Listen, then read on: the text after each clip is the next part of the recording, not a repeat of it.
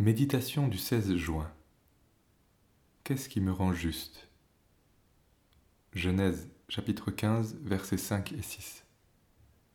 L'Éternel mena Abraham dehors et dit Contemple donc le ciel et compte les étoiles si tu peux les compter. Il ajouta Telle sera ta descendance. Abraham crut en l'Éternel qui le lui compta comme justice. Galates chapitre 3 versets 7 et 9. Reconnaissez-le donc. Ceux qui ont la foi sont fils d'Abraham, de sorte que ceux qui ont la foi sont bénis avec Abraham le croyant. Abraham le Père des croyants. Son cheminement est repris, expliqué tout au long du Nouveau Testament, et en particulier dans les épîtres aux Romains, aux Galates et aux Hébreux. Par son exemple, nous sommes enseignés sur une réalité qui fixe le cap de la vie du chrétien. La seule chose qui justifie, c'est de croire à la parole de Dieu. En général, nous considérons notre justice à l'aune de notre conduite et de nos victoires.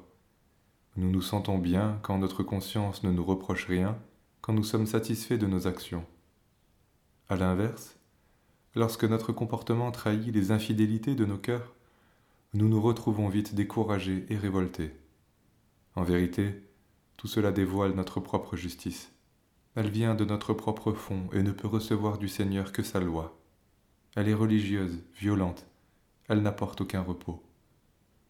Abraham crut en l'Éternel qui le lui compta comme justice. Ici nous apprenons que la justice est imputée par Dieu. Abraham a été justifié, y compris de ses actes d'injustice, parce qu'il a cru. Les hommes font tant d'efforts pour se sentir du bon côté. Ils font des œuvres et adhèrent aux grands élans d'émotions collectives. Ils se fatiguent dans la pratique religieuse censée confirmer la parole, tels les sacrements. Mais cela n'a d'autre effet que de transformer cette parole en lettre morte. La justice de Dieu se reçoit par la foi seule. Elle ne peut être souillée par quelque ajout que ce soit. Elle se révèle alors dans toute sa force et sa gloire. Elle justifie le pécheur, même le pire, et lui donne la force de renoncer au péché. Laissons-nous saisir par cette puissance de vie impérissable, recevons sa justice, devenons des fils d'Abraham. Il n'y a donc maintenant aucune condamnation pour ceux qui sont en Christ Jésus, qui marchent non selon la chair mais selon l'Esprit.